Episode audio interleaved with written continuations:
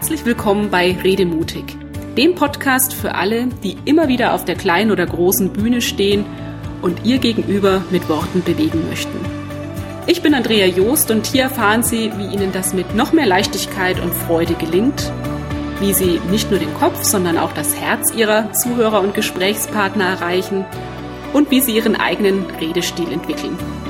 Machen Sie Ihren Auftritt natürlich erfolgreich.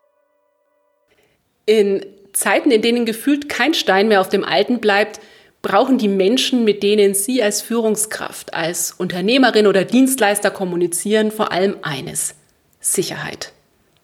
Dabei ist es oft gar nicht so einfach, die richtigen Worte zu finden, sei es, weil uns im Umgang mit Extremsituationen die Übung fehlt oder weil wir selbst gerade emotional angeschlagen sind. Wie gelingt es Ihnen trotzdem, im Gespräch mit Ihrem Mitarbeiter, Ihrer Kundin oder dem Geschäftspartner den so nötigen Halt zu vermitteln? Welche kommunikativen Verhaltensmuster sind förderlich und welche sorgen bei Ihrem Gegenüber wohl eher für Widerstand? Mit Blick auf diese Fragen habe ich meine Erlebnisse und Beobachtungen der letzten Wochen Revue passieren lassen. Herausgekommen sind sieben Impulse, Impulse, die als Mutmacher gedacht sind und die sie stärken sollen für die Kommunikation in einer Zeit, in der die Welt Kopf steht. Impuls Nummer eins: sei ehrlich. Dass Lügen tabu sind, das ist eh klar. Aber auch eine gezielte Verschleierungstaktik ist keine gute Idee. Insbesondere in kritischen Momenten kann die Versuchung groß sein, die eigene Botschaft in rosa Watte zu packen. Da werden Sachverhalte beschönigt, Details weggelassen oder Dinge so gedreht, wie man sie gerade braucht, um möglichst nicht anzuecken. Bitte denken Sie gar nicht erst daran. Selbst wenn Sie in bester Absicht handeln und Ihre Empfänger schonen wollen, die Menschen, mit denen Sie zu tun haben, die erwarten, dass sie offen und vollständig informiert werden. Und die haben sehr feine Antennen. Wenn irgendwas nicht stimmt, werden sie das früher oder später merken. Fliegt die Schönfärberei dann auf, ist das Vertrauen oft ein für alle Mal weg. Schließlich lässt sich niemand gern veräppeln. Damit Sie gar nicht erst in diese Mauschelfalle tappen, hilft es, sich bei der Vorbereitung auf ein Gespräch, einen Vortrag ganz bewusst zu beobachten. Gibt es Formulierungen, über die Sie immer wieder stolpern oder an denen Sie länger als gewöhnlich basteln, weil Sie den eigentlichen Sachverhalt so gut wie möglich kaschieren bzw. verpacken wollen? Dann ist eindeutig Gefahr in Verzug. Impuls Nummer zwei, und der ist eng mit dieser Ehrlichkeit verbunden, sei klar. In der Krise sind glasklare Entscheidungen wichtiger denn je. Reden Sie deshalb bitte Tacheles und werden Sie so konkret wie nur irgendwie möglich. Wie ist der Stand der Dinge? Welche weiteren Schritte sind geplant? Was bedeutet das für die Menschen, mit denen Sie sprechen? Ohne Herumeierei. Das gilt auch und besonders dann, wenn Sie schlechte Nachrichten überbringen müssen. Falls Sie jetzt innerlich zögern und denken, dass Sie das nicht bringen können, doch, das können Sie.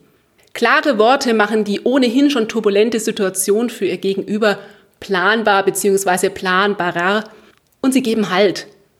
So unerfreulich die Botschaft auch sein mag, noch schlimmer ist es, im Nebel herumzutappen. Es ist die Ungewissheit, die uns kirre macht. Sobald Fakten auf dem Tisch liegen, hat Ihr Gegenüber die Chance, sich darauf einzustellen und ins Handeln zu kommen. Wenn Sie noch nicht abschätzen können, wie sich die Lage weiterentwickelt, teilen Sie ruhig mit Ihren Gesprächspartnern, dass die Situation auch für Sie völlig neu ist. Kommunizieren Sie das, was heute zählt und liefern Sie dann Updates, wenn Sie mehr wissen. Wichtig dabei, die Voraussetzung für diese äußere Klarheit ist Ihre innere Klarheit. Ihre Haltung. In welcher Rolle sprechen Sie? Für was stehen Sie? Warum handeln Sie, wie Sie handeln? Und was wollen Sie erreichen? Sobald Sie die Antworten auf diese Fragen verinnerlicht haben, fällt es Ihnen viel leichter auf den Punkt zu kommen und Ihre Botschaft überzeugend zu transportieren. Punkt Nummer drei, sei präsent. Unangenehme Nachrichten oder Gespräche werden gerne mal hinausgezögert weil sie selbst nicht sicher sind, was sie sagen sollen, weil sie hoffen, dass sich das Problem irgendwie von alleine löst oder weil ihnen schlicht und einfach der Mut fehlt. In den meisten Fällen macht es die Sache aber eher schlimmer, wenn sich Kunden, Geschäftspartner oder Mitarbeiter mit ihren Fragen, Sorgen und Nöten alleine gelassen fühlen. Stecken Sie den Kopf also bitte nicht in den Sand, sondern zeigen Sie sich. So schnell wie möglich und so regelmäßig wie nötig. Dann weiß der andere, dass Sie sich kümmern und er oder sie auch in stürmischen Zeiten auf Sie zählen kann. Gemeinsam durch die Krise ist dann nicht nur leeres Marketing blabla, sondern tatsächlich gelebte Realität. So schaffen Sie die beste Voraussetzung für ein vertrauensvolles Miteinander. Sowohl in der aktuellen Situation als auch über die Krise hinaus. Impuls Nummer 4. Sei empathisch. Gerade wenn die Nerven auf beiden Seiten blank liegen, ist Fingerspitzengefühl gefragt. Dafür lohnt es sich, immer wieder die Perspektive zu wechseln und zu schauen, wie es dem anderen wohl gerade geht. Was treibt sie oder ihn um? Was hält sie oder ihn tagsüber auf Trab und nachts vom Schlaf ab? Was fehlt meinem Gegenüber im Augenblick? Wie kann ich das in meiner Botschaft berücksichtigen? Allein die Tatsache, dass Sie sich diese Gedanken gemacht haben, steigert die Chance, die passenden Worte und einen angemessenen Ton zu finden. Falls Sie dazu neigen, sich emotional so tief hineinziehen zu lassen, dass dabei Ihre Ehrlichkeit und Klarheit schon mal unter die Räder kommen, dann denken Sie bitte daran. Mitgefühl ist ausdrücklich erwünscht. Mitleid hingegen hilft weder Ihnen noch dem anderen. Der fünfte Punkt, sei menschlich. In der Krisenkommunikation sind Sie ganz besonders gefordert, eine Brücke zu Ihrem Gegenüber zu bauen. Am schnellsten gelingt Ihnen das, wenn Sie nicht nur Ihr geschäftliches Ich zeigen, sondern sich auch als Mensch greifbar machen. Mit den üblichen Plattitüden in der Business-Kommunikation gestaltet sich das allerdings schwierig. Wenn Sie nahbarer rüberkommen möchten, dann helfen Ihnen zwei leicht umsetzbare sprachliche Kniffe auf dem Weg zu mehr persönlicher Note.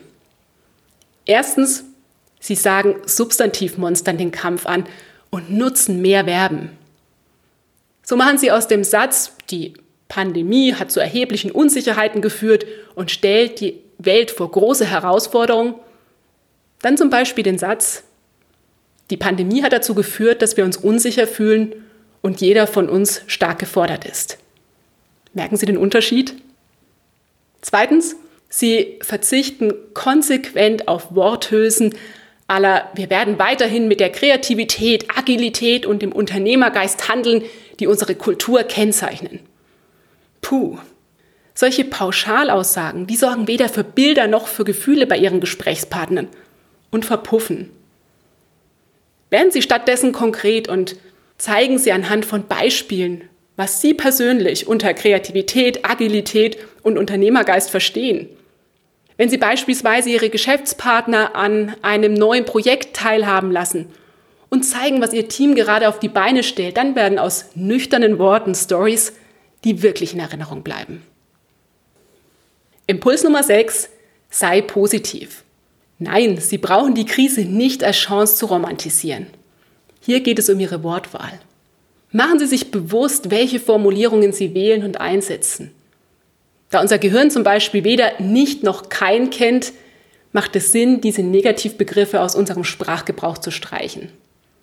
Sagen Sie zum Beispiel lieber, jetzt gilt es besonnen zu agieren, als verfallen Sie jetzt bloß nicht im blinden Aktionismus. Oder sagen Sie, bewahren Sie bitte Ruhe, statt Sie brauchen sich keine Sorgen zu machen. Abgesehen davon, dass Ihr Gegenüber direkt weiß, was zu tun ist, liegt der Fokus nun auf Besonnen und Ruhe. Damit nehmen Sie sprachlich Druck aus der Situation. Das gelingt Ihnen übrigens auch, wenn Sie auf das derzeit so stark verbreitete Kriegsvokabular verzichten. Das Virus greift an. Die Schlacht gegen das Virus. Der Kampf an vielen Fronten. Die Zeitungen sind voll damit. Vertrauensfördernd ist das aber nicht. Der siebte und letzte Impuls. Sei nach vorne gerichtet. Viele Menschen neigen dazu, bei auftretenden Problemen erst einmal zu begründen, warum etwas so ist, wie es ist. Und machen sich direkt auf die Suche nach Schuldigen. Denken Sie nur mal an eine ganz normale Reklamation. Also eine Krise im kleinen Rahmen sozusagen. Nehmen wir an, Sie warten auf ein wichtiges Schreiben Ihrer Krankenversicherung und rufen Ihren Ansprechpartner an. Die Wahrscheinlichkeit ist hoch, dass dem Oh bitte entschuldigen Sie direkt ein Grund für die Verzögerung hinterhergeschoben wird. Ich habe noch auf die Rückmeldung eines Kollegen gewartet, ich war gestern nicht im Haus, die Technik ist ausgefallen. Das ist gut gemeint, aber ganz ehrlich, interessiert Sie das?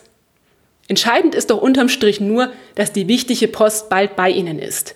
Ein simples Mensch, das tut mir leid, ich kümmere mich gleich nochmal darum, das Schreiben geht heute noch raus, hätte es doch auch getan. Was bedeutet das für Ihre Krisenkommunikation? Legen Sie den Fokus auf die Ist-Situation und sprechen Sie darüber, was Sie geplant haben. Natürlich lassen sich ganz schnell jede Menge Gründe und Schuldige für die derzeitige Misere finden.